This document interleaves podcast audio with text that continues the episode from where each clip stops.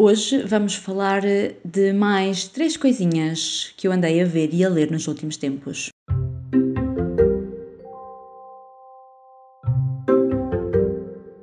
Bem, não são bem três coisinhas de cada, porque eu não andei a ver muita coisa, nem a ler muita coisa nos últimos tempos, mas já terminei mais um livrinho na minha vida. Então, esta semana passada terminei o livro Get a Life Chloe Brown, da autora Talia Hibbert. Este é o primeiro de uma trilogia que se chama The Brown Sisters. Uh, portanto, os próximos dois livros vão ser então os um, livros sobre as irmãs da Chloe. Eu confesso que estava à espera de um bocadinho mais deste livro, uh, porque eu só via coisas bastante positivas sobre ele. Toda a gente que eu ouvia falar sobre ele falava maravilhas e eu confesso que não adorei tanto quanto estava à espera.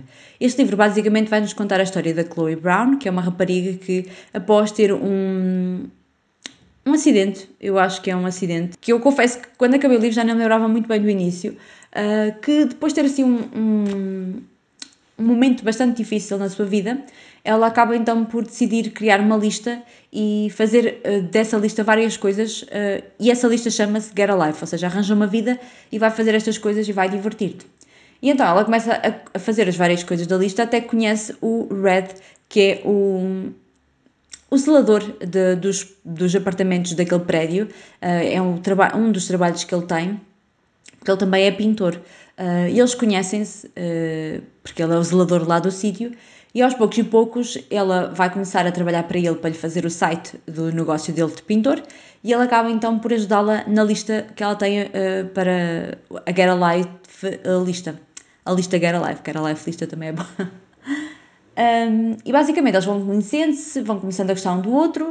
Uh, ela é um bocadinho mais reservada porque ela sofre de fibromialgia, portanto ela sofre de dor crónica Uh, a fibromialgia, fibromialgia é um bocadinho mais do que só dor crónica, mas gostei de ver esse tema uh, debatido no livro, apesar de que não foi um tema muito debatido. Uh, foi basicamente: eu sofro disto e se fizer demasiadas coisas, canso-me e não posso fazer mais nada, portanto, ficou um bocadinho por aí. e ele vai ao mesmo tempo que vai começando a gostar dela, vai também mostrando-lhe que ele não é mais, não é igual ao último namorado dela, nem ela é igual à última namorada dele e vão apaixonar-se, pronto. Uh, eu confesso que o que eu estava mais à espera era assim de um romance mais arrebatador. Este romance é muito, pronto, é o normal. De fininho, de fininhas, vão se conhecendo, vão gostando um do outro e puf, apaixonam-se e começam a namorar e depois há ali um desentendimento por causa no fim e pronto. Uh, sem grandes spoilers, é isso. Uh, portanto, o que eu li neste livro já li em outros tantos livros que já li por essa, por essa vida fora não me, não me trouxe assim nada de novo, portanto não é assim nada de novo, à exceção de que é um livro new adult, ou seja, tem cenas de sexo, uh, que eu gostei uh, dessas partes, são bem escritas, não são nada brejeiras, uh, e que trazem então esse outro lado ao livro, mas de resto, enquanto contemporâneo de romance, não me acrescentou nada. Portanto, eu dei-lhe três estrelas, mas não, não adorei. Já vi aqui no Goodreads que os outros livros dela, enquanto que este livro tem uma classificação de 3.86 no Goodreads, os outros livros dela, um, o Take a Hint, Danny Brown, e o Act Your Age, Eve Brown, já têm 4.1, um que tem 4.12 e um é 4.46. Portanto, os outros livros dela estão melhor classificados, portanto, provavelmente serão melhores e eu provavelmente, no momento da minha vida, poderei ler ou não, porque não está nos planos próximos. Mas uh, quem gostar de, de, leituras contemporâneas de New, New Adult é com certeza um livro que eu recomendo. É querido fofo, uh, mas não me trouxe uh, mais nada à minha vida.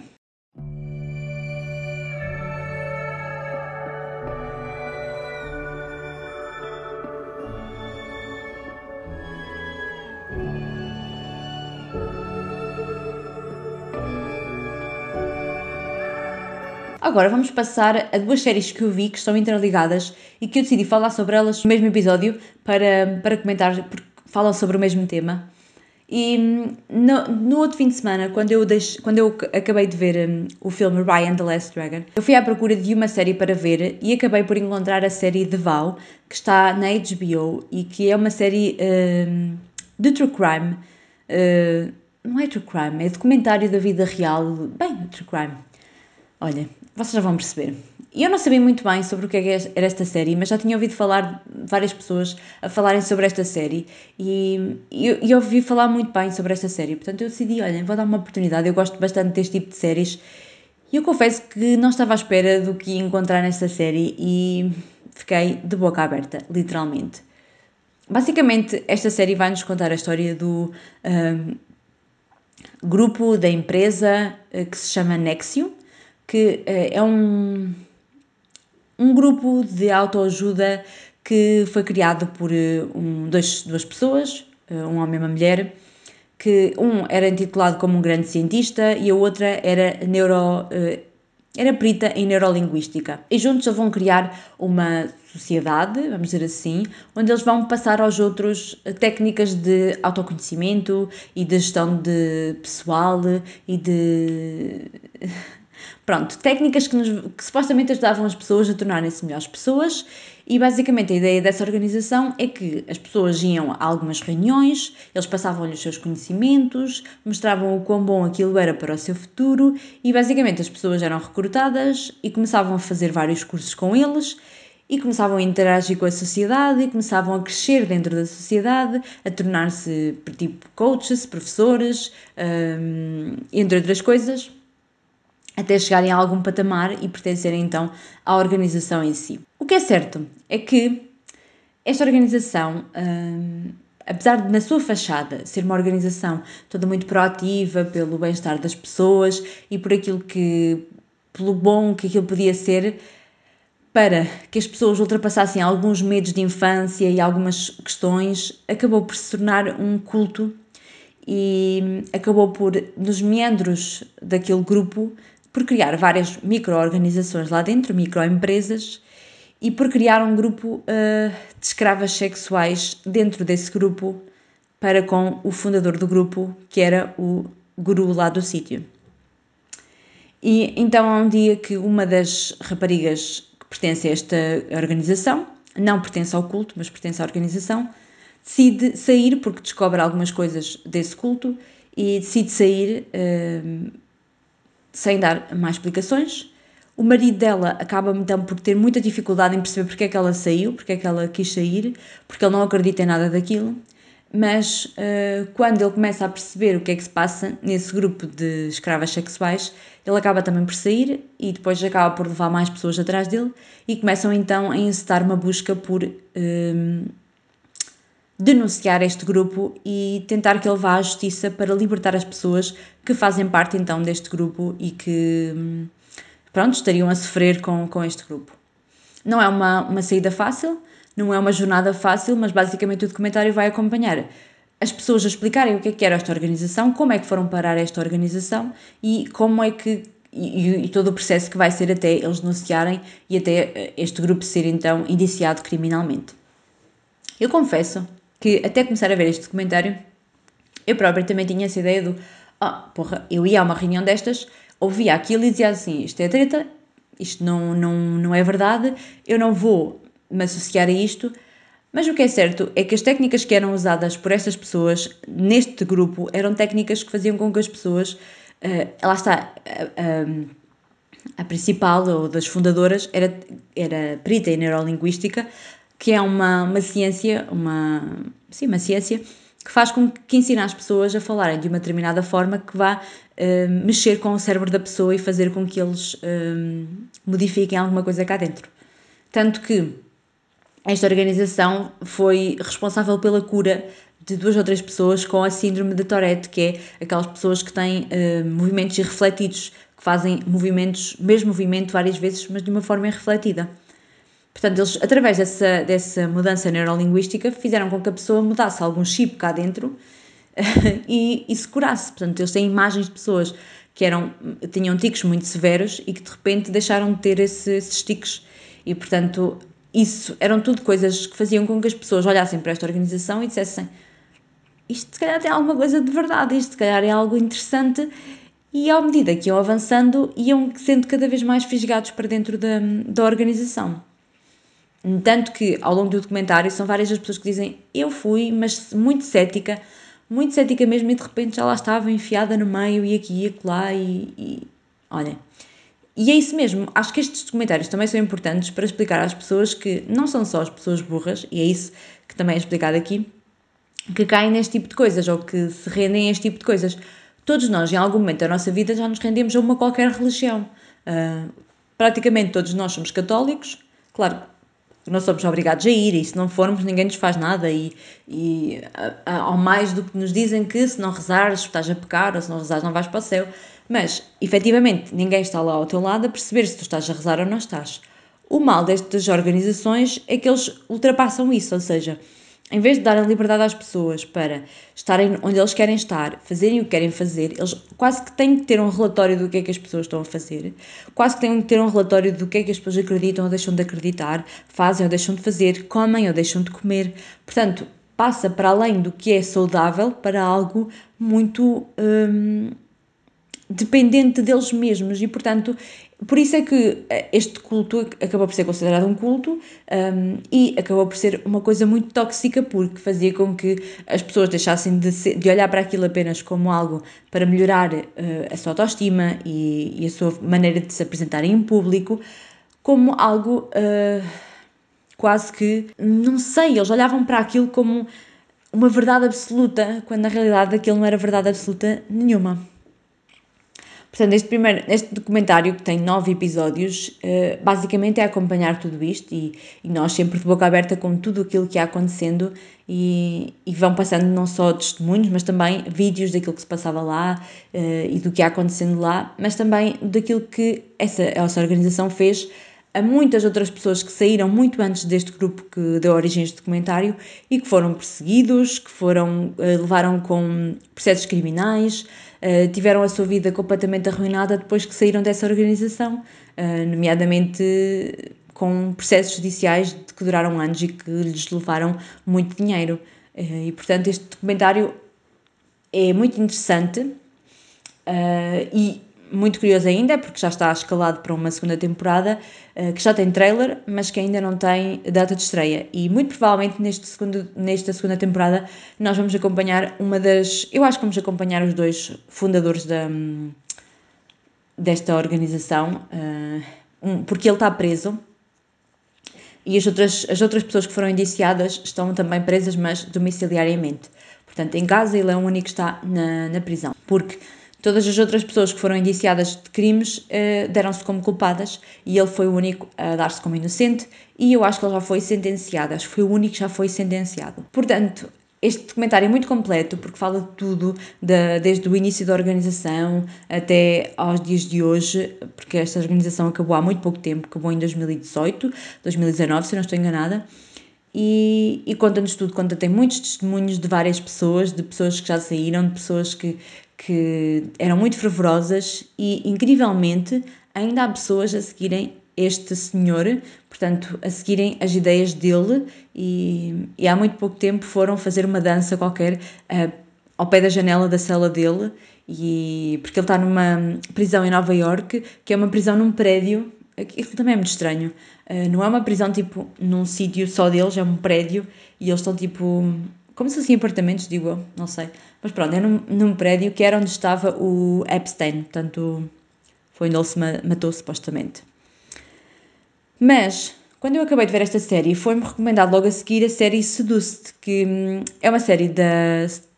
É uma. Hum, de uma televisão norte-americana, que eu agora não me lembro o nome, uh, e que vai então acompanhar, mais, mais especificamente, uma das escravas sexuais de, desse dessa organização de, de, de sexual que existia dentro do, dessa organização, uh, que, é uma, que é a Índia, que é uma rapariga que era filha de uma atriz muito conhecida nos Estados Unidos, que é filha de uma atriz muito conhecida, uh, e que é ainda relacionada com a família real inglesa, porque a avó dela era prima de, de alguém de. é prima do Príncipe Carlos, é isso. A avó dela é prima do Príncipe Carlos. Por isso é que ela ainda está relacionada com a família real uh, britânica. E vamos acompanhar mais esta, mais esta pessoa, porque a mãe dela é uma das principais pessoas que vai estar na, na publicação desta história e na, na busca por justiça. E depois, esta série é um pouco mais baseada nela, porque durante a série da HBO nós não ficamos a saber, durante a primeira temporada, nós não ficamos a saber qual é o desfecho dela, o que é que aconteceu à Índia, ou se ela conseguiu sair, se não saiu. Uh, e neste documentário nós vamos descobrir um bocadinho mais. O mal destes documentários é que provavelmente as pessoas, sem ser a Índia e a mãe dela, uh, que conseguiram contrato pelos vistos com as duas networks, com as duas empresas, o resto não deve ter conseguido porque as pessoas que falam no documentário da HBO, o Mark, a Bonnie, a Sarah e o Nippy, eles não falam na série da Índia, portanto, uh, nem a Índia fala no, na série da, da HBO. Não sei se depois vai falar nesta segunda temporada, mas nesta primeira temporada não fala. E eu gostei também muito desta série. Eu, eu quando comecei a ver a série Seduce, eu pensei assim, bem, mais do mesmo, não vou ver nada de novo. Mas o que é certo é que nós vimos muita coisa nova neste documentário da Seduce. Vimos principalmente uma coisa que eu adorei, que foi especialistas em cultos a falarem uh, e a darem credibilidade uh, àquilo que tudo que é falado nestes documentários e nós ficamos a saber coisas que são importantes, nós também conhecermos e percebermos como é que os cultos funcionam, porque às vezes a coisa parece-nos sempre muito pacífica e muito séria e no fundo não é. Uh, e gostei também de que tivessem passado uh, filmagens da organização e principalmente do, do guru desta, desta organização a falar coisas que são muito graves e que no documentário da, da HBO não são passadas, portanto há coisas, nós se víssemos uh, só o documentário da HBO, eu ficaria sem saber metade daquilo que ele disse em muitas reuniões e que são muito comprometedoras e que se eu estivesse a ouvir naquele momento, uh, quer dizer, se eu estivesse no meu estado normal e no, no meu espírito de são, eu teria dito what the fuck, o que é que estás para aí dizer? Tu estás-me a passar muitas balelas. Porque ele realmente, tem muitas vezes, muitas das vezes, ele falou em que violar crianças não era nada de mal, quando as crianças gostavam, um, porque o mal estava no adulto, quando o adulto lhe dizia que aquilo não era normal, uh, quando ele dizia que os homens só queriam era mulheres e só queriam fazer sexo e a mulher tinha que estar tipo disponível. Um, muitas das coisas que ele foi dizendo que pareciam que eram erradas e que muitos das pessoas, muitas das pessoas que no documentário da HBO falam de uma forma tão normal como o Mark, principalmente o Mark, que era grande amigo dele e que filmava-o constantemente, que disse e fez, e ele disse e fez coisas ao pé dele que ele deveria ter estado com muito mais alerta, vamos dizer assim. Um, e eu gostei bastante do documentário por isso, porque vai um bocadinho mais além do que o documentário da HBO. Portanto, acho que vale muito, muito a pena verem, porque hum, acho que vale a pena verem os dois para, para, para tirarem as temas do que é que. de complementarem. Eu acho que muito mais para complementarem do que tirar temas. E engraçado que este documentário do Seduce também está, uh, pelo menos no TV Showtime, dizia continua e não que estava terminado. Portanto, não sei se também não vai continuar agora com os julgamentos e. E o que se vai passar a seguir, porque, porque ainda não está terminada a coisa e, claro, eles podem sempre recorrer e ver a, a decisão revertida. E é isso. É, acho que são dois, são dois documentários muito fortes, de temas muito interessantes, porque na América eles gostam muito deste tipo de coisas e, e é efetivamente o, o que eles hum, dizem. Passa-se muito uma ideia de que, por muito que as pessoas digam eh, eu fui vítima e eles eles conseguiram com que eu fizesse isto e isto, com que eu não aguentasse e fizesse aquilo e com que eu fizesse aquilo só por... No fundo, as maiores amarras que nós temos na nossa vida são na nossa mente. E o facto de nós podermos a qualquer momento abrir a porta e ir embora, não, nem sempre é tão fácil isso acontecer quando nós sabemos que se fizermos isso eles vêm atrás de nós. Nós, durante os documentários, os dois, são abordados o tema das pessoas que já tinham saído antes e, e que eles tinham feito perseguições e, e, e, eles iam a revistar o correio deles eles fizeram 30 por uma linha com os processos judiciais mas no fundo eles puderam sair da porta para fora, puderam ir embora, mas claro, nunca se livraram deles. E também é falado neste documentário no Seduce que há uma, uma rapariga que e que eles também queriam recrutar para o, para o programa lá de, das escravas e que ela não quis e que ela uh, e que ele acabou por prender num dos quartos numa casa. E durante o documentário é dito que aquela casa a porta nunca esteve trancada ou seja ela podia simplesmente ter aberto a porta e ter ido embora. E isso não aconteceu porque lá está porque eles entram na nossa cabeça e, e dizem coisas e fazem coisas que fazem com que nós diz, digamos assim se eu não fizer eu vou estar a ser parva, eu não vou estar a ser forte isso tudo fez-me lembrar muito aquele, o, a série documental, a série documental não, aquela série Unorthodox que fala sobre um, a comunidade assídica, que é uma comunidade que existe em Nova York, que existe ao lado de Nova York, as pessoas saem da comunidade para ir passear a Times Square e para ir trabalhar e essas coisas todas. E no fundo, elas não, não saem daquela comunidade, mesmo a comunidade não tendo um portão para as prender lá dentro, porque é o tal espírito de comunidade que eles vivem lá dentro e que se saírem são considerados, uh, não sei, deixam de ter família e deixam de e são deserdados e portanto só esse fator psicológico do, do que o sair implica faz com que as pessoas não saiam e vivam eternamente aquele ciclo ali dentro. Portanto, hum, é, é, é, é estranho, é muito estranho e é muito difícil pensar que nós a qualquer momento podemos ser sugados para estas coisas, porque essa é, é a verdade. Portanto, olhem, recomendo muito, gostei bastante e, e, estou curiosa para ver o que é que vem daí. Eu adoro continuações e adoro saber o que é que vai acontecer e o que é que acontece. E quero muito, se eles forem falar com o outro lado da história, eu quero muito, muito ver também, eh, porque eu gosto muito de, de, acompanhar estas coisas. E é isso. Este foi então mais um episódio deste podcast. Digam-me também o que é que vocês andaram a ver, se vocês já tinham visto também estas séries e, e o que é que vocês acham de todo este tema. E é isso. Espero que tenham gostado. Vemo-nos então no próximo episódio.